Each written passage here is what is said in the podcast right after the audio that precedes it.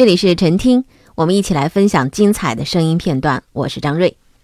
今天我们将会听到的是英国小说家、剧作家毛姆，他谈生活和艺术。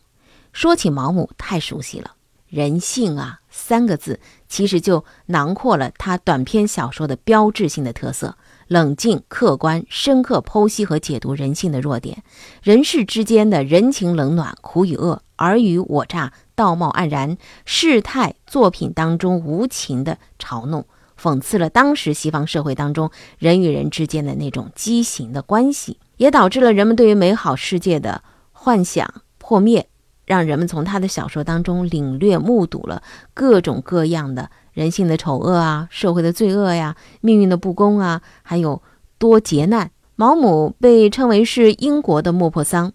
他著作很多，除了诗歌以外，各个文学领域当中都有所涉及，也有所建树。他一共写了长篇小说二十部，短篇小说一百多篇，还有剧本三十多个。我们接下来的精彩声音片段将会听到威廉·萨姆塞特·毛姆谈生活和艺术。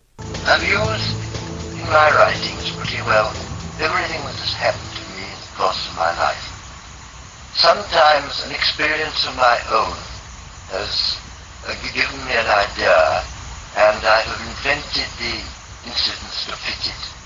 But more often I've taken uh, people I knew, either slightly or intimately. To tell you the honest truth, fact and fiction are so intermingled in my work that now looking back, I can hardly distinguish one from the other. In my twenties, critics said I was brutal. In my thirties, they said I was flippant. In my forties, they said I was cynical. In my fifties, they said I was constant. And then in my sixties, they said I was superficial. Since the beginning of history, men have gathered round the campfire at night or in a group in the marketplace to listen to the telling of tales.